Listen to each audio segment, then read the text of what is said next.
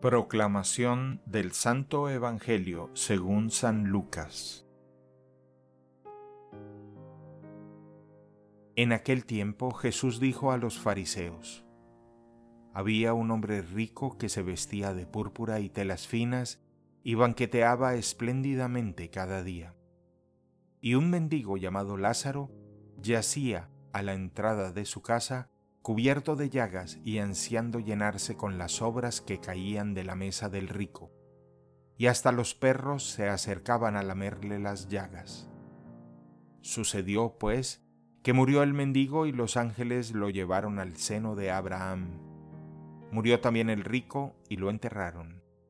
Estaba éste en el lugar de castigo, en medio de tormentos, cuando levantó los ojos y vio a lo lejos a Abraham y a Lázaro junto a él. Entonces gritó, Padre Abraham, ten piedad de mí.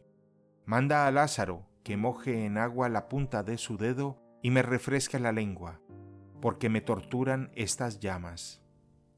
Pero Abraham le contestó, Hijo, recuerda que en tu vida recibiste bienes y Lázaro en cambio recibió males. Por eso él goza ahora del consuelo mientras que tú sufres tormentos. Además, entre ustedes y nosotros se abre un abismo inmenso que nadie puede cruzar, ni hacia allá ni hacia acá. El rico insistió, Te ruego entonces, padre Abraham, que mandes a Lázaro a mi casa, pues me quedan allá cinco hermanos, para que les advierta y no acaben también ellos en este lugar de tormentos.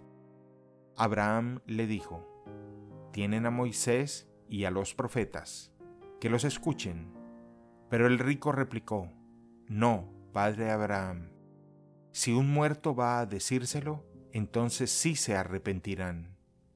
Abraham repuso, Si no escuchan a Moisés y a los profetas, no harán caso, ni aunque resucite un muerto. Palabra del Señor.